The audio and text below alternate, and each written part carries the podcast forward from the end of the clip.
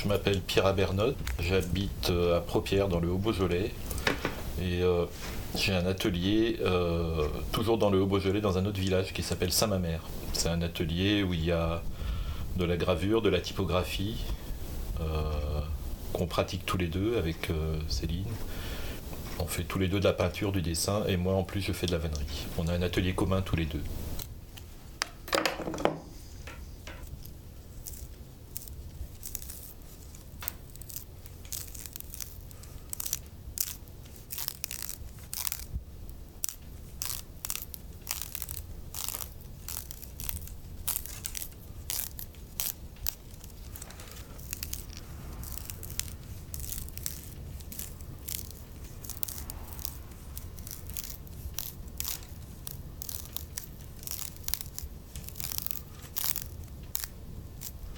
Je suis venu à la vannerie euh, assez tardivement, il y a quelques années, euh, pour pouvoir mener euh, différents. Enfin, le travail artistique que je faisais par ailleurs, il me fallait pouvoir gagner ma vie aussi à côté. Et donc j'ai fait d'autres. j'ai fait des tas de métiers, de l'enseignement jusqu'à veilleur de nuit et tout ça. Et à un moment j'étais fatigué. Euh, d'être veilleur de nuit et j'ai cherché un moyen, de, un moyen de gagner ma vie autrement. Mais j'avais des droits à formation, donc euh, j'ai postulé à l'école de vannerie, euh, Bio, où j'ai été pris et je suis rentré en formation pour faire un CAP. Bio, c'est en Haute-Marne, c'est un, un, village perdu dans la région perdue de Haute-Marne. C'est magnifique, il y a de la forêt et quelques vanniers. C'est un des berceaux de la vannerie en France.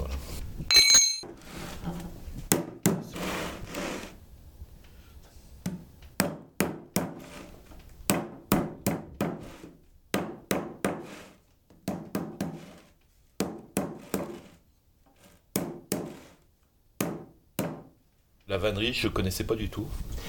J'ai cherché un métier en fait où il n'y avait pas énormément de monde. Et en France, il, y a, euh, doit y avoir 200 vanniers professionnels à tout casser. Enfin, à l'époque, il n'y en avait même pas 200.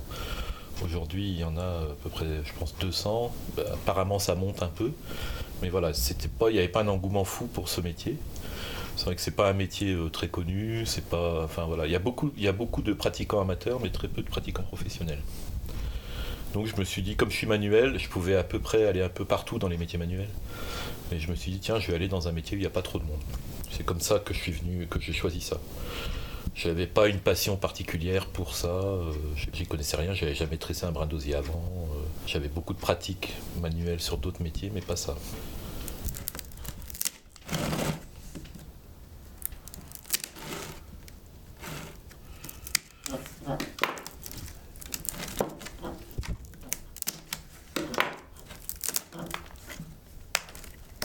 Donc je suis rentré en formation où j'ai fait un CAP donc pendant 9 mois. C'est une formation pour adultes. Euh, donc là-haut en Haute-Marne. Ensuite, je suis revenu ici et je suis reparti en formation l'année d'après, où j'ai été en formation dans deux ateliers de vannerie. Un à Lyon et un à Faibio en Haute-Marne, de nouveau. Ou euh, un avec une approche plutôt artistique avec un vannier qui s'appelle Éric Barret, et un avec une approche euh, beaucoup plus euh, technique, euh, avec un, un vannier qui s'appelle Jean-Marc Blanchard, voilà, qui, est, qui depuis est devenu meilleur ouvrier de France. Et là-bas, je suis resté six mois chez Jean-Marc et trois mois à peu près chez Eric. Voilà, ça fait partie de ma formation. À la sortie de la formation, on est, on est on est débutant, on est vannier débutant par rapport à des vanniers qui ont 30 euh, ans de métier, 40 ans de métier, on est vraiment des vanniers débutants. Moi, il y a des choses aujourd'hui que je sais faire, des choses que je ne sais pas faire, même aujourd'hui. Je continue à me former un petit peu en allant voir, en travaillant avec d'autres vanniers. Après, je fais pas des formations, euh, je fais pas des formations financées et tout ça. Moi, je travaille pas mal dans l'échange avec les gens. J'essaye plutôt d'être dans ce genre de choses. De toute façon, la vannerie, c'est une question de formation permanente. Après, j'ai pas mal il y a pas mal de bouquins. C'est vrai que quand on se rencontre entre vanniers, on se file aussi des choses. On discute des choses. Euh, quand je sais pas faire quelque chose, je vais voir. J'ai la chance d'avoir un collègue pas loin. Je peux lui poser des questions. Je peux aller le voir, savoir comment ça fonctionne. Après, il y a tout un langage dans la vannerie qui permet aussi de transmettre des choses de manière orale ou écrite, et euh, on peut retrouver assez facilement les, gestes et tout ça. Après, il y a des fois des points où c'est pas mal d'avoir le petit truc montré par quelqu'un d'autre qui sait le faire.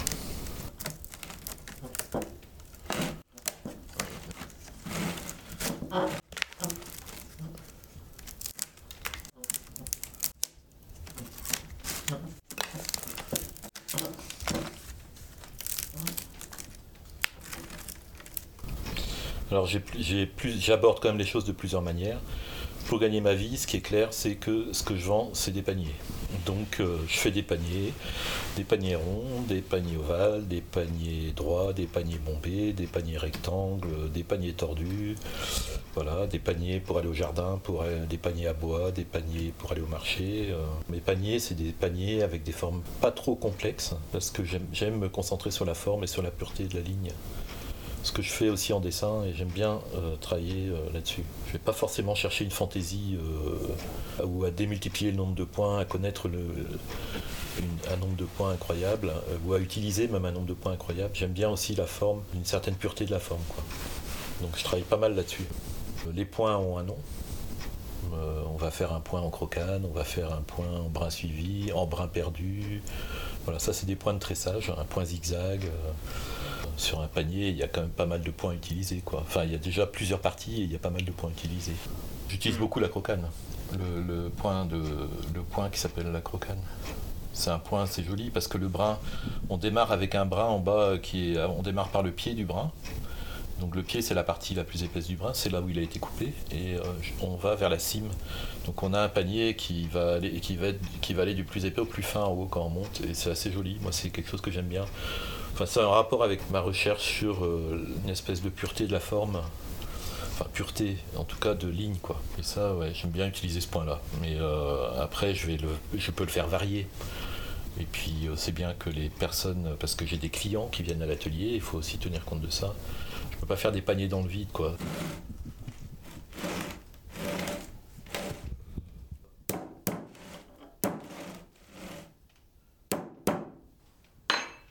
En vannerie, comme dans beaucoup de métiers, il y, a un, vocabulaire spécifique. Il y a même des vocabulaires, c'est marrant, qui se croisent avec certains métiers. Par exemple, lourdissage, c'est un, terme qu'on va utiliser en vannerie et en tissage, mais qui ne veulent pas dire la même chose du tout. Donc en vannerie, c'est une manière d'accrocher certains brins à, d'autres. Lourdissage, c'est ça. Il y a un langage parce que c'est un langage technique, comme dans tous les métiers, comme, euh, comme en typo, comme en gravure. On utilise des outils spécifiques.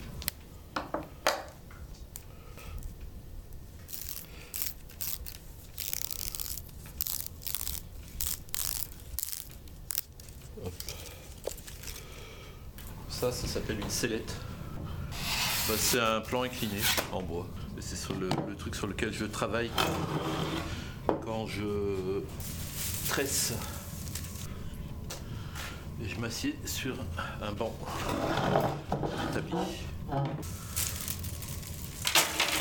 On travaille au ras du sol, c'est plus pratique. Avant, on travaillait carrément au sol. Moi, j'ai remonté ma sellette mais la, hauteur, euh, c'est ça, quoi. C'est une vingtaine de centimètres, la hauteur euh, légale, on va dire. Voilà, là j'ai des outils. Ça, c'est un fendoir, ça, c'est une serpette. Euh, là-dedans, j'ai pas mal d'outils. ça, ça s'appelle un trusquin. Ça sert à désépaissir des brins une fois qu'on les a fendus. Ça, ça s'appelle un fer à chlore. C'est pour tasser l'osier dans des endroits très serrés. Autrement, il y a toutes sortes, j'ai toutes sortes de poinçons, euh, voilà. Des sécateuses. En gros, avec ça, on en fait tout. Une serpette aussi. Autrement, il y a toujours des, gens qui en fabriquent. Ça, les poinçons, par exemple, il y a des gens qui en fabriquent. Ça, c'est un poinçon qui a été fabriqué par un, gars à Langres euh, en lien avec l'école de vannerie. C'est un poinçon euh, qui fait un peu tout, quoi. Ça, c'est un outil de bourrelier utilise aussi un peu. Mais c'est un poinçon pareil qui au départ est fait par, pour autre chose. Puis là c'est des poinçons qui sont faits à l'encre aussi. Puis j'en ai différentes tailles. Ça c'est un poinçon courbe qui sert à d'autres choses. J'utilise des pinces. Ça c'est un camarade Vanier qui utilise beaucoup de pinces comme ça et qui m'en a qui m'en a parlé. des poinçons en bois que j'ai fabriqués, ça me sert un peu quand même. Ça c'est un, un épissoir qui sert pour, euh, dans la marine. Et ça peut servir, euh, ça sert pour faire certains nœuds, pour faire les épissures. Et euh, ça peut servir aussi des fois pour nous sauver de situations un peu compliquées quand tu as un brin qui arrête pas de casser et tout ça, pour faire une gorge, pour faire le passage du brin. Ça c'est pas mal. ça, ça s'appelle un épluchoir. Alors c'est un outil qu'on n'utilise plus tellement aujourd'hui. Il y a quelques vanniers qui utilisent encore. Ça sert à éplucher. Donc l'épluchage, c'est quand on enlève tout ce qui dépasse. Et autrefois, on faisait avec cet outil-là. Mais c'est un outil assez dangereux. Je crois qu'il y a eu plus d'un bras ouvert avec ça. Donc on l'utilise plus forcément. C'est un bel outil aussi. Je l'utilise pas. J'ai pas appris à l'utiliser. Ou... J'utilise pour certains trucs, mais c'est tout. Ça, c'est des fendoirs que je me suis fabriqués. Euh, J'ai ça une autrement j'ai mes outils toujours à portée de la main. Quoi.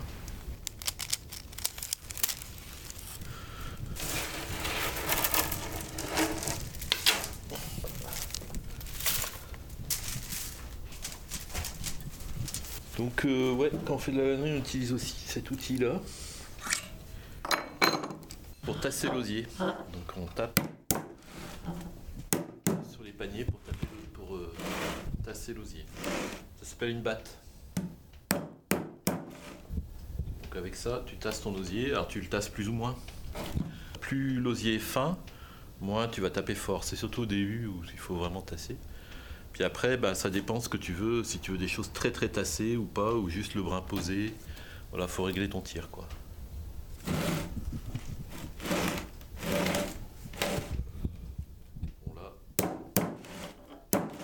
Les parties du panier ont un nom aussi. Il y a, le fond, il y a la torche du bas, il y a la clôture, la torche du haut, la bordure. Il y a, euh, des termes utilisés, l'anse, la sous-anse, la grande-anse, l'anse cordelée, euh, ce genre de choses. On peut faire des anses alsaciennes, on peut faire des anses euh, après comme on veut. Quoi, c'est vrai que pour moi la vannerie c'est vraiment gagner ma vie et je fais des paniers pour que les gens les achètent. Je fais pas et les autres pièces que je fais, du coup ça me permet de m'en foutre pour les autres pièces que je fais et de pas être euh, du tout raccroché. Euh, euh, voilà, dans mes recherches à, une problématique d'argent, donc je fais que ce que je veux.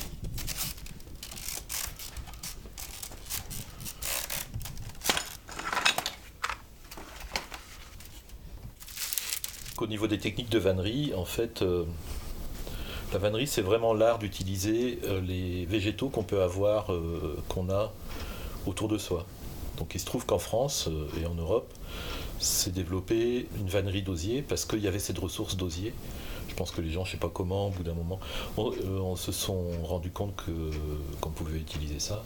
On trouve des traces de vannerie, on peut remonter à 10 000 ans. ils ont trouvé dernièrement en Israël une vannerie qui est datée de plus de 10 000 ans, mais on en avait déjà trouvé en Europe des vanneries autour de 10 000 ans.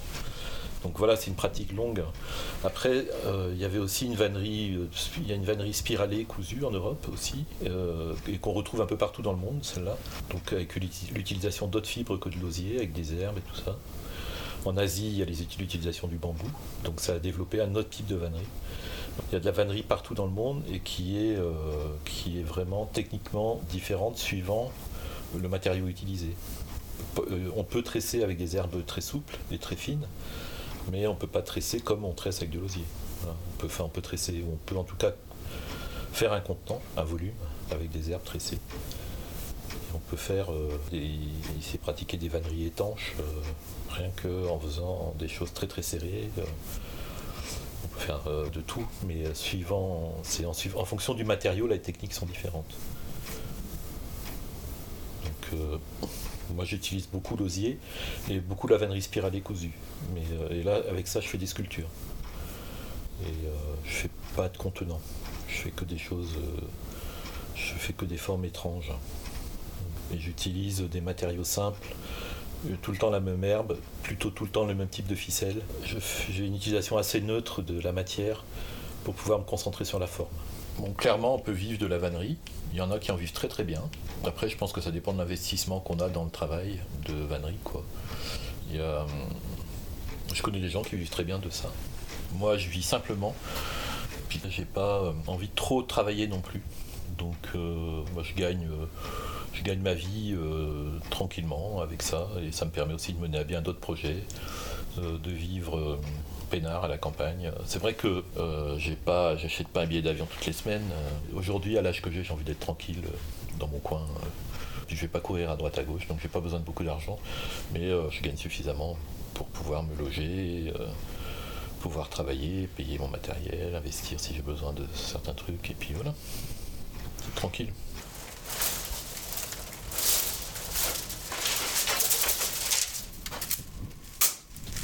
La matière première, je l'achète à un gars dont le métier s'appelle osiriculteur ou osiriste. Je crois que les deux termes sont utilisés. Qui fait ça, qui est en Saône-et-Loire, donc pas très loin de chez moi, vers à peu près une heure de route de l'atelier. Donc lui, il produit de l'osier et euh, les vanniers viennent en acheter chez lui. Alors l'osier, c'est du saule, c'est le rejet de l'année d'un saule. Il y a différentes variétés qui font qu'il y a différentes couleurs d'osier. Quand l'osier est blanc, c'est qu'il a été écorcé. Donc ce gars chez qui je vais, lui, il a une production, il a plusieurs hectares d'osier. Donc euh, il y a un peu tous les vanniers du coin et voire de loin qui viennent chercher de l'osier chez lui.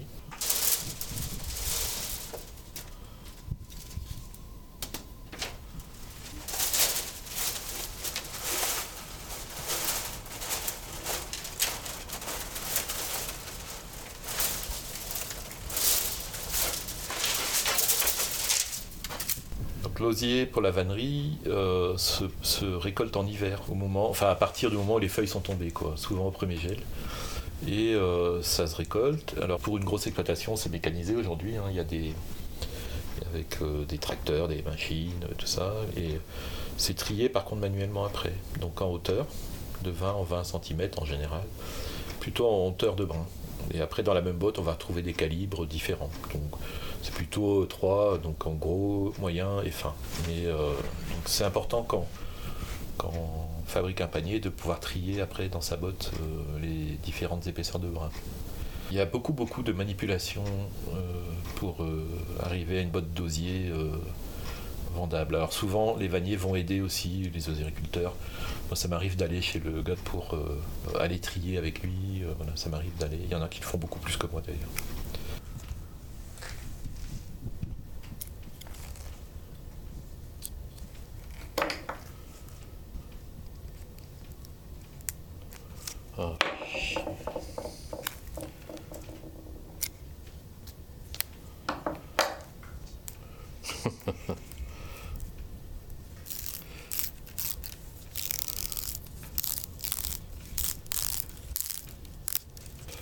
Moi j'utilise des osiers, euh, en fait euh, on est quand même limité au niveau des couleurs. Euh, on a des osiers qui vont être vert, vert foncé, plutôt vert clair, marron tirant sur le rouge ou tirant plutôt sur le caramel, on est, ou des choses comme ça. Après il y a l'osier blanc qui lui lui est écorcé, il est blanc, il va devenir doré à la fin de sa vie. Enfin, en vieillissant, le panier va se dorer de plus en plus.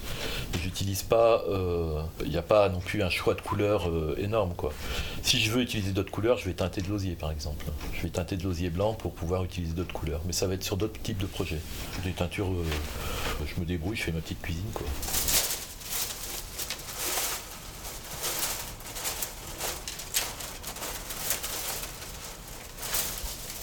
Les différents types d'osiers que j'utilise, euh, il va y avoir par exemple euh, du fragilis, des osiers fragilis, c'est un osier qui est beaucoup utilisé en vannerie. Par exemple du rouge belge ou de la sainte-reine, c'est des osiers plus ou moins marrons, la sainte-reine étant tirant un peu plus sur le rouge, et encore ça dépend du terrain où ça a poussé. Euh, il y a du helix, il y a du daphno, daphnoides, ça c'est un osier vert foncé. après je suis pas j'ai pas une connaissance folle du type d'osier. Les osiers qu'on connaît bien, c'est des osiers jaunes, c'est des osiers dits alba. Et ça, c'est des osiers qui étaient plus utilisés pour faire du lien dans les vignes, par ici dans le Beaujolais, entre autres. Et un peu partout d'ailleurs. Il y a du noir de Vilaine, par exemple, la petite grisette, la grande grisette. C'est des noms d'osiers. Mais après, il y en a plein, plein d'autres. Il, y a, un paquet de variétés d'osiers qui sont utilisés. En sachant que, par exemple, le gars chez qui j'en prends, il doit en cultiver une dizaine de types d'osiers. Mais il y en a beaucoup plus que ça. On, choisit aussi certains types d'osiers. Moi, j'ai d'autres osiers, j'ai des osiers que j'utilise aussi pour leur qualité mécanique. Donc j'ai des osiers plus durs, plus mous. Pour faire certaines choses, c'est pas mal d'avoir certains types d'osiers. Donc plus durs par exemple, euh, ou qui vont résister très bien à la, pression, à la torsion, à des, contraintes mécaniques. Donc c'est aussi l'intérêt de certains des osiers, d'avoir des osiers différents.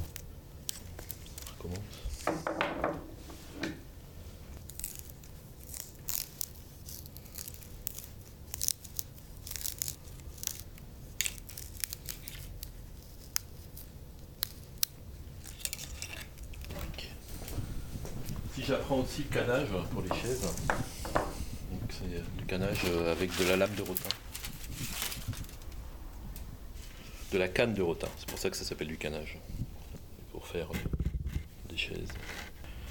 J'apprends avec quelqu'un dans le coin là qui sait faire ça. Donc qui a ses savoir-faire. Ce savoir-faire, c'est quelqu'un qui, a, qui aujourd'hui à la retraite, mais qui a qui était prof de canage et voilà, et qui m'apprend le canage. Donc qui a tout ce savoir-faire là. Là, c'est encore autre chose. C'est d'autres techniques de, de vannerie. Ça, c'est une, une, technique de vannerie amérindienne des Indiens Hopi. Donc, c'est encore d'autres savoir-faire. Et là, j'essaye d'apprendre certaines choses comme ça. Avec des bouquins. Des bouquins en anglais. Il n'y a quasiment pas de, de littérature euh, en français là-dessus. Donc, euh, tu trouves. Euh, en fait, je m'intéresse pas mal à toutes les. les justement, ces vanneries-là. Ces vanneries amérindiennes, enfin, de natifs américains. Mais j'aime bien la. Je trouve c'est très beau, le, dessin sacré, quoi. C'est pour ça que j'essaye ça et j'essaye d'autres trucs. Euh, j'ai essayé d'autres choses. Il y en a là-bas. C'est un truc au, au aussi, celui-là. Et pareil, dans ce bouquin, ils décrivent le démarrage. Donc là, moi, j'ai adapté des choses. Mais ensuite, euh, voilà, il faudrait que je travaille avec d'autres fibres et puis que je travaille sur un, sur un tronc pour pouvoir cintrer plus mes trucs. Mais c'est assez joli aussi comme vannerie.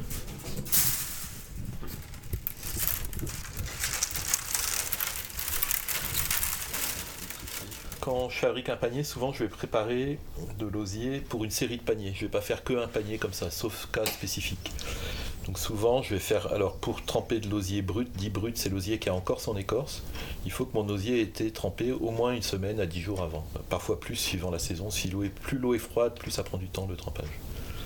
Donc, euh, je vais euh, préparer. Euh, si je me dis j'ai tant de paniers à faire, bah, je vais calculer le nombre de brins dont j'ai besoin, puis je vais mettre l'osier à tremper. Alors parfois je fais comme ça, parfois je vais prendre des blocs d'osier, enfin des, bottes d'osier que je vais tremper. Et à partir de ça je vais construire euh, toute une série de paniers, je vais bâtir une série de paniers.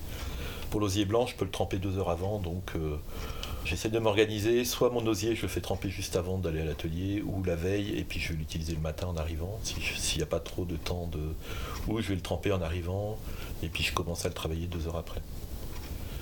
Ça, j'aime bien faire ça aussi, parce que comme ça, j'arrive, je trie mon osier, je le mets à tremper, je vais faire autre chose, deux heures après, j'entame mes paniers. Avec l'osier blanc. Hein. Avec l'osier brut, j'attaque euh, direct.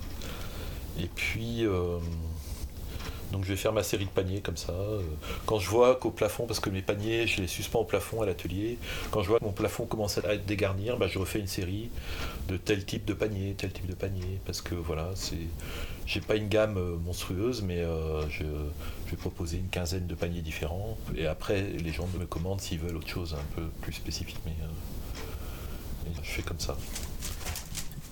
Donc là j'ai une partie où je stocke, là où je stocke l'osier l'osier est stocké, puis ça, ici, je mets l'osier que j'utilise quand je travaille. donc quand j'ai besoin d'une botte, je la descends ici, et quand une botte est entamée, ben, elle est ici, jusqu'à qu'elle soit finie. Donc après, il y, a il y a les grandes tailles qui sont quand même un peu là, parce qu'on a besoin pour certains trucs spécifiques. Et après, voilà, tu as ça. Ça, c'est un bout de Bretagne, là, toi. Du sable de la grève blanche, c'est absolument interdit. Ça me rappelle des souvenirs.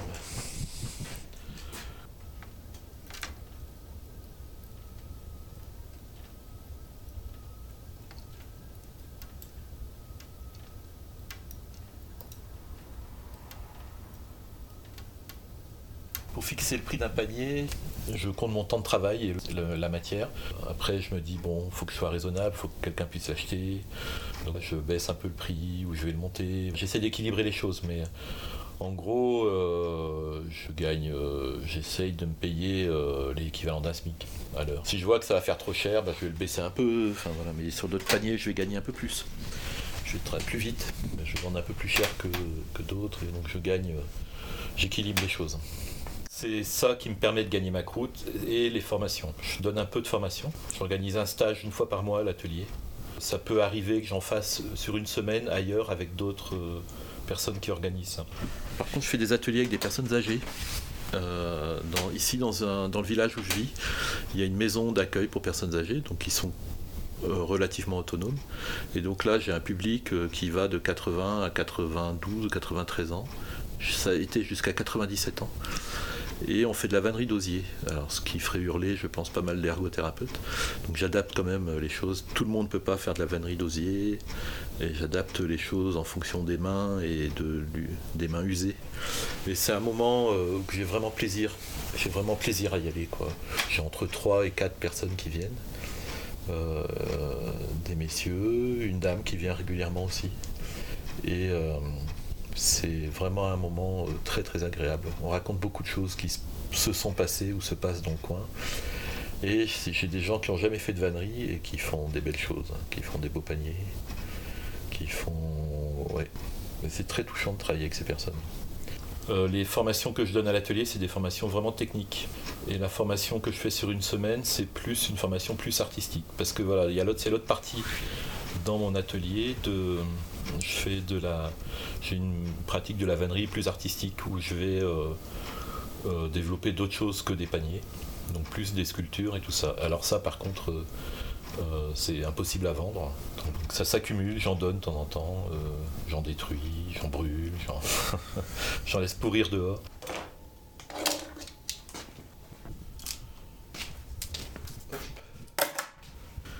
là, je vais essayer de fendre un peu d'olivier.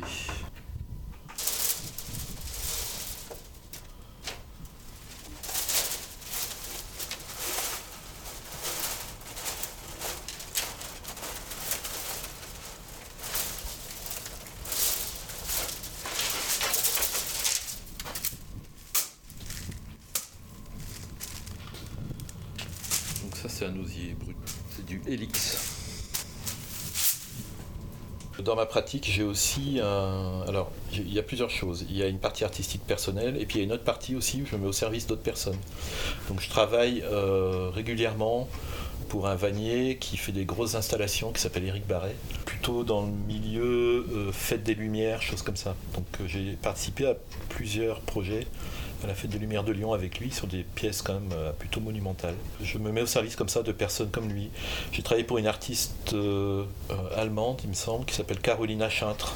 Là, le nom des, des vanniers n'apparaît plus, c'est signé de l'artiste. C'est assez rigolo de faire des pièces à partir de dessins, des pièces de vannerie pour une personne, où là tu t'effaces complètement, tu te mets au service de l'autre, mais en même temps il faut trouver des solutions pour elle parce qu'on a des dessins assez étrange. Donc là, je travaille avec un autre vannier sur ce projet-là, qui s'appelle Hervé Briseau, qui est un vannier dans le coin. Là. Et puis, euh, avec lui, on a aussi travaillé pour une autre artiste qui s'appelle Minia Bianini. Et euh, pareil, c'est des pièces où euh, on fait juste des pièces où on est, on n'apparaît plus derrière. Mais bon, c'est la pratique dans le milieu de l'art contemporain, ça, je pense. C'est l'artiste qui signe la pièce, mais c'est pas forcément lui qui l'a fait. Suivant l'artiste, on va avoir des plans plus ou moins cotés mais c'est à nous de trouver les solutions techniques. Parfois, c'est simplement des croquis, donc on travaille beaucoup en relation avec l'artiste. C'est des échanges quotidiens avec l'artiste. Alors, ce qui est, c'est pratique avec Internet, on peut vraiment communiquer, euh, même c'est parfois plusieurs fois par jour, pour savoir euh, si on est calé ou pas. J'envoie des photos, la personne me répond, et on est dans un dialogue. Donc j'ai comme ça, par exemple, avec une artiste, tout un dialogue pendant, euh, j'ai travaillé pendant dix jours pour elle sur un projet et j'ai tout ce dialogue aussi et c'est marrant de voir l'évolution à partir de ces croquis jusqu'à la pièce finie et de voir l'évolution de tout ce dialogue là. C'est vraiment intéressant de voir ce, truc là. Puis par ailleurs, moi j'ai ma propre pratique. Enfin, j'essaye de faire rejoindre la vannerie avec ma propre pratique artistique aussi. Donc, euh, je suis plutôt dans des recherches de forme. Et, euh, donc en utilisant soit l'osier, soit des herbes, euh, soit différentes choses pour, euh, pour travailler ces formes-là. Alors, il y a un peu un, intermédiaire qui va être euh, le luminaire. Donc j'essaye parfois de faire des luminaires qui vont être un entre-deux entre une sculpture pure et, et puis de la vannerie vendable, on va dire. Autrement, je suis quand même plus dans des recherches formelles. Je travaille sur la forme, quoi. Depuis toujours, je dessine et je suis pas trop un mec d'inspiration. Mais par contre de labeur, de travail. Ouais, les choses sont liées les unes aux autres en fait. Je vais pas forcément faire un crowbar d'une vannerie que je vais faire. Ça peut arriver, mais c'est rare. mais par contre, je vais être en train de faire des dessins à cette période-là et qui vont être reliés assez facilement finalement. Le travail sur le dessin va entraîner un travail de vannerie par exemple, ou l'inverse aussi. Ça m'est arrivé là avec euh, une, artiste, bah, c'est la personne avec qui je vis, où elle fait des dessins et à partir de ses dessins, je fais des vanneries, j'interprète des vanneries. Mais euh, ça reste une interprétation. Moi, ma pratique, elle n'est pas du tout une pratique inspirée, c'est une pratique laborieuse de travail. Je peux faire, euh, je dessine tous les jours, je vais faire entre 1 et 10 dessins par jour, en plus de ça. quoi. Donc c'est là-dedans que je vais puiser c'est ma bibliothèque, à force de faire des choses, et ben, quand on fait ça depuis toujours, euh, voilà, c'est assez simple finalement. Quoi. des fois, il y a des périodes d'angoisse un peu où on se dit waouh, je vais, pourquoi je fais ça, où je vais? Euh, après, on se dit non, je vais pas retourner à l'usine, hop, là je reprends ma, ma route. Et après, ça se remet en place, sans savoir forcément ni pourquoi, sans avoir les réponses, ni pourquoi, ni où on va, ni, ni où je vais, ni. Euh, c'est juste que je sais pas faire autre chose, c'est tout quoi. Donc je fais ça. c'est aussi simple que ça. C'est... Il y a des fois où je suis très très vide. Donc il y a des fois où je sais absolument pas quoi faire. Alors je sais jamais ce que je vais faire, mais il y a des fois où ça va être le vide qui prend le dessus, puis il y a des fois où ça va être euh, le fer qui prend le dessus. Et quand, quand je démarre quelque chose, après tout va bien, quoi. Mais euh, parfois c'est le, grand vide qui prend le dessus, et là bah, je vais me promener, quoi. Je vais me promener, je vais jardiner, je vais faire d'autres choses à la pêche. Mais en fait, euh, oui, euh, pour moi en tout cas, euh, la manière dont je pratique une vie artistique, c'est justement arriver à gérer ça. Quelqu'un qui n'arrive pas à gérer ses doutes, eh ben, il est, il est pas bien quoi. Si moi j'arrivais pas à gérer mes doutes, bah, je ferais autre chose j'ai des doutes euh, tous les je sais pas tous les six mois ou tous les ans au moins une fois par an voilà il va y avoir un moment où je me dis merde j'aurais dû faire euh, militaire je serais déjà à la retraite euh, je sais pas enfin voilà je me dis ce genre de choses. Bien sûr les trucs impossibles mais mais oui parfois il y a une espèce de grand vide et c'est arriver à gérer ce vide là de savoir bah, qu'est-ce qu'on va faire? Qu'est-ce que je vais faire? Qu'est-ce que alors je dis on souvent parce que je fais un travail très mêlé avec, euh, très emmêlé avec celui de Céline. Euh, c'est pour ça que je dis on souvent. Notre atelier c'est vraiment notre atelier. On est très liés artistiquement. On ne fait pas de, choses ensemble, mais notre atelier fonctionne quand même beaucoup ensemble. C'est simplement euh, qu'on a beaucoup de réflexions communes sur la création, sur nos métiers.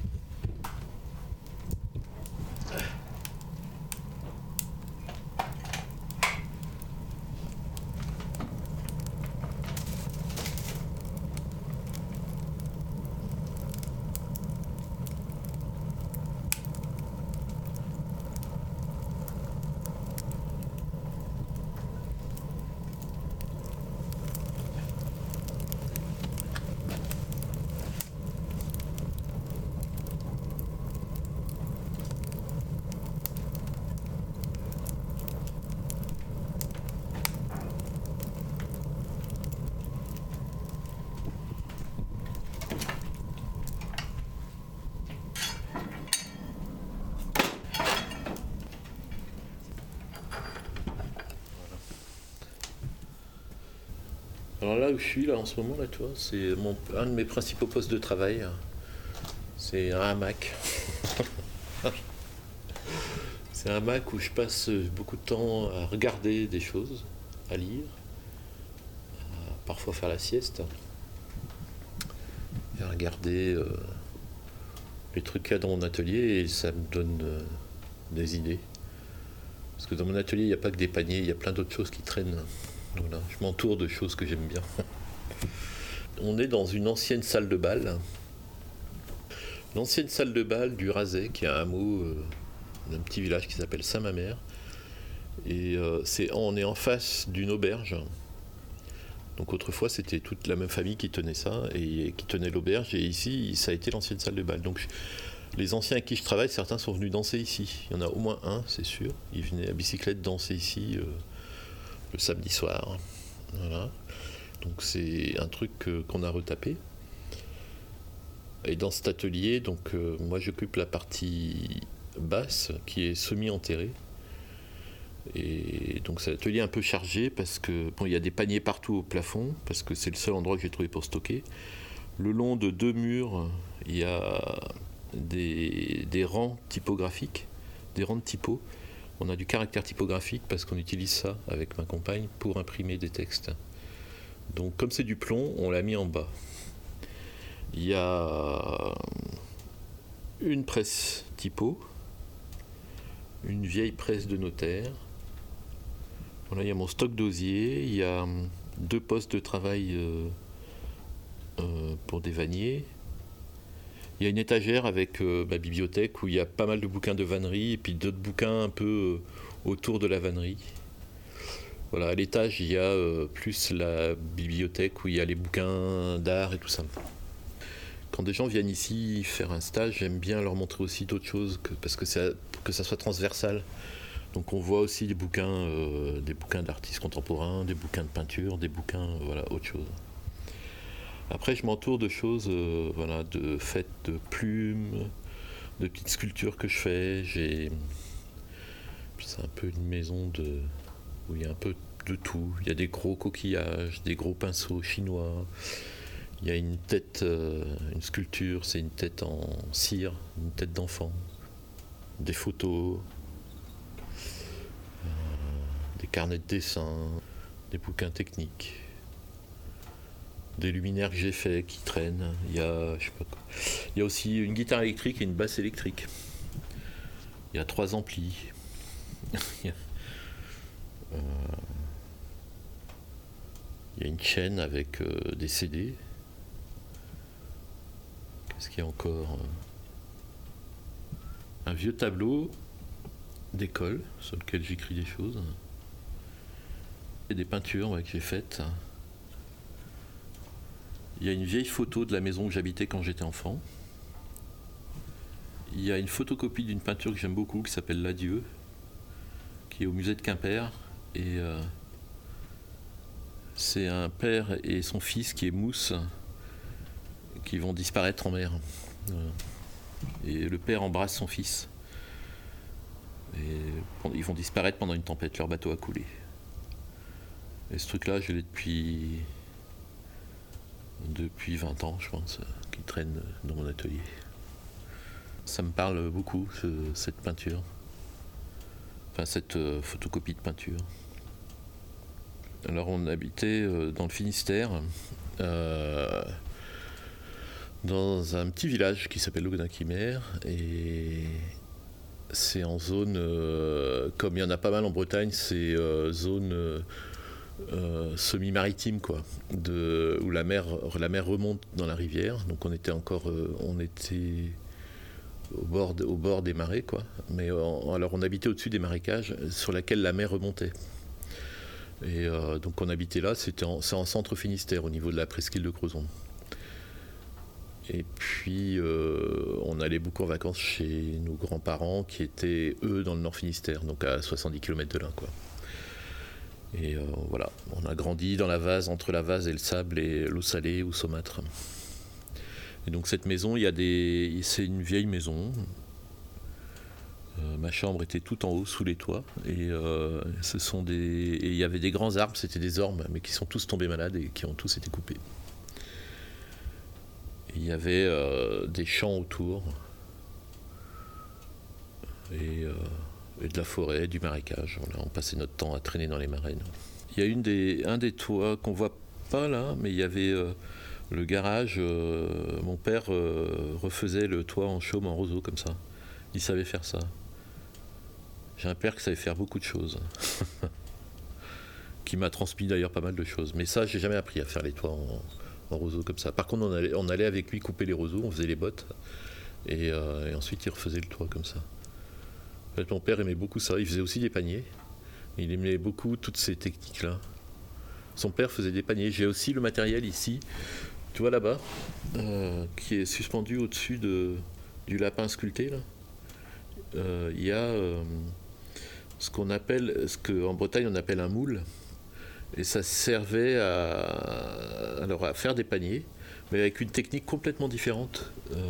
C'est une technique qu'on retrouve en Bretagne et dans certains coins, je crois, en Irlande et encore. Et on commence les paniers à l'envers. Et moi, j'ai vu mon grand-père faire ça. Donc, j'ai le moule de mon grand-père et le moule de son père, donc de mon arrière-grand-père, qui est là-bas derrière, planqué. Mais j'ai jamais appris à, faire ça. Alors il y a des gens qui savent le faire, hein. il faudrait que je vois avec eux, il y a différentes manières de faire. Mais j'ai vu mon grand-père en faire des paniers là-dessus. Donc j'ai récupéré ça. Ça c'est des pièces de musée, ça. Enfin de musée, euh, d'éco-musée ou de... bah, en fait c'est juste que les gens faisaient des paniers parce que ils apprenaient tous, ils savaient tous faire des paniers, les anciens, pour euh, leur usage. Ils travaillaient Mon grand-père avait une petite oseraie et il travaillait l'osier... Euh, euh, qui récoltait, quoi. Et il le travaillait en verre. Donc les paniers ne duraient pas longtemps, ils duraient un an ou deux. Donc il en faisait tous les hivers, il prenait un temps pour refaire quelques paniers quand vous en avez besoin. Des boutocs, ça s'appelle des boutocs en breton, ce qu'il faisait. Et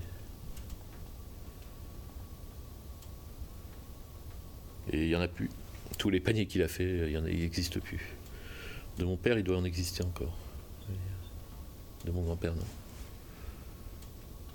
Et de mon père, je sais même pas.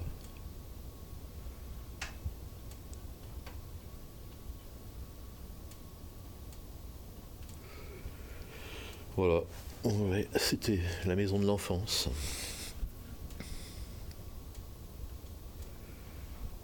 Et on allait euh, au bord de la mer autrement, quoi. Chez mes grands-parents, c'était au bord de la mer. A plus d'Almézo, il n'y a plus Garneau. Donc là, c'était les pieds dans l'eau.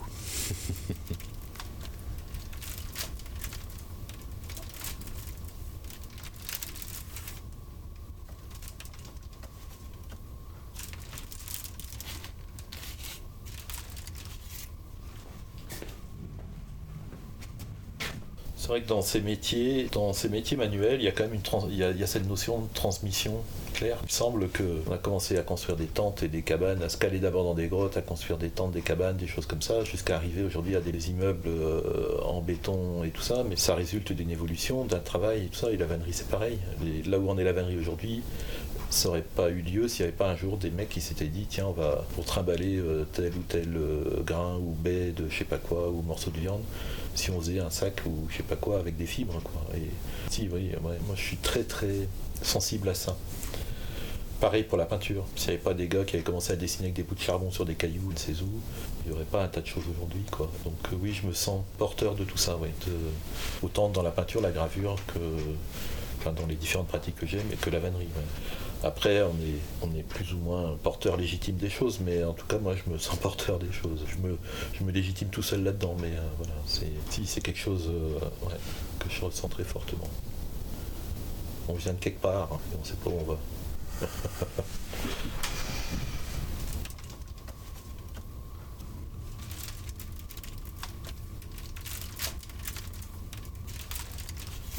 les anciens savaient faire beaucoup de choses. Mon père savait faire beaucoup de choses et son père aussi. C'est des gens qui se transmettaient des qui se transmettaient justement les savoir-faire et alors on essaye. Des fois j'essaye de transmettre à mes propres enfants des choses. Euh, voilà, ça se fait doucement. ils ont un peu bidouillé des fois, mais ils font pas de vannerie. J'en ai un qui fabrique des accordéons. C'est un autre savoir-faire, c'est son métier. Et après, non, non. Les autres font autre chose. Mais elles savent faire plein de choses aussi.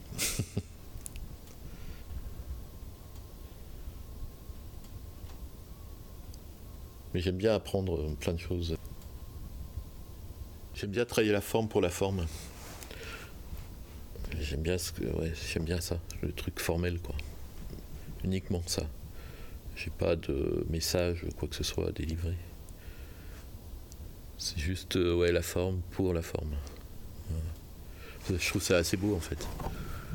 Déjà, c'est beaucoup. Voilà. Pareil quand je fais des peintures et j'ai pas de message à délivrer. J'ai des préoccupations mais pas de choses. voilà. J'ai des préoccupations de forme, de couleur et de. Voilà, c'est plus ça que, euh, que de travailler autre chose, quoi. Comme le dessin, quand je travaille le dessin, c'est plus euh, euh, des préoccupations par rapport à la ligne. Et ça rejoint la forme. Que la ligne soit, soit bien foutue, quoi. Qu'il y ait une belle courbe. Ou, ou bien une belle ligne droite, mais voilà, que c'est. faut que ça soit. ça reste toujours comme ça, sans. J'ai pas grand chose à raconter. C'est un peu sans fin en fait de trouver. Euh, d'avoir une forme euh, qui me convienne. Qui me convienne à moi. En espérant que ça convienne à d'autres après.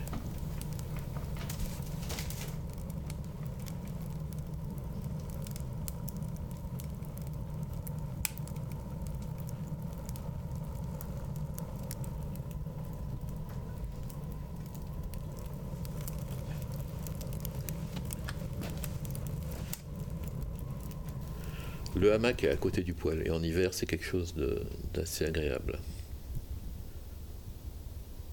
pour faire des siestes. Je joue de la guitare électrique euh, tous les jours presque, enfin quand je suis à l'atelier. Mais euh, ouais, je joue de la guitare, euh, j'aime bien, je fais du bruit, ça me défoule.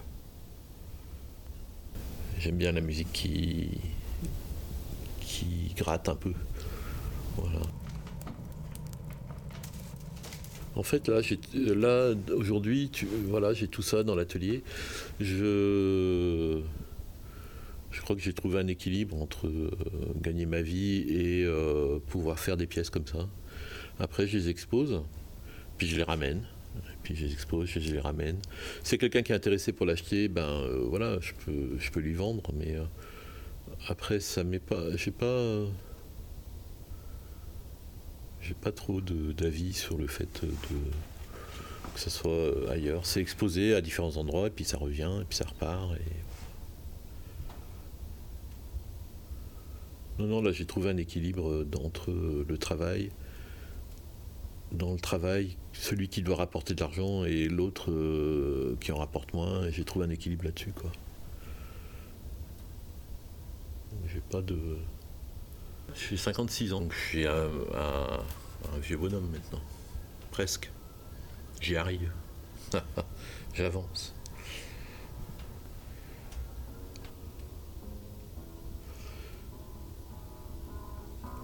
Voilà, si ça, si ça se fait, bah ça se fait, si ça se fait pas, ça se fait pas, c'est pas grave.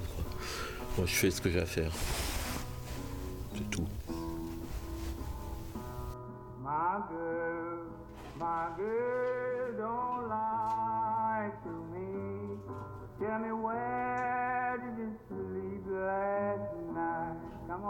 Baby. In the pond, in the pond, where the sun don't ever shine. I was you all night. My girl, my girl, where will you go? I'm going where the cold wind goes where that is, in the pond, in the pond, where the sun don't ever shine. I let you all night through. My girl, my girl, don't you lie to me. Tell me where did you sleep last night? Come on and tell me something about it. In the pond, in the pond where the sun don't ever shine. I bet you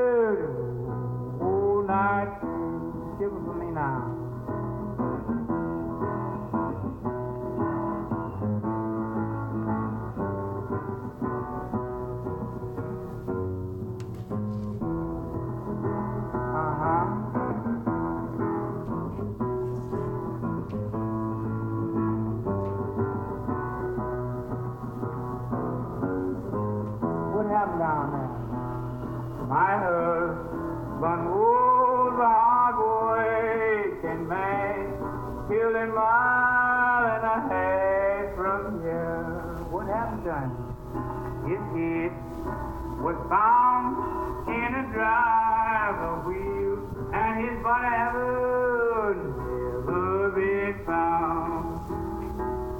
My good, my good, don't you lie to me. Tell me where did you sleep last night? Come on and tell me somebody. In the pond, in the pond, where the sun don't ever shine. I was really Bye.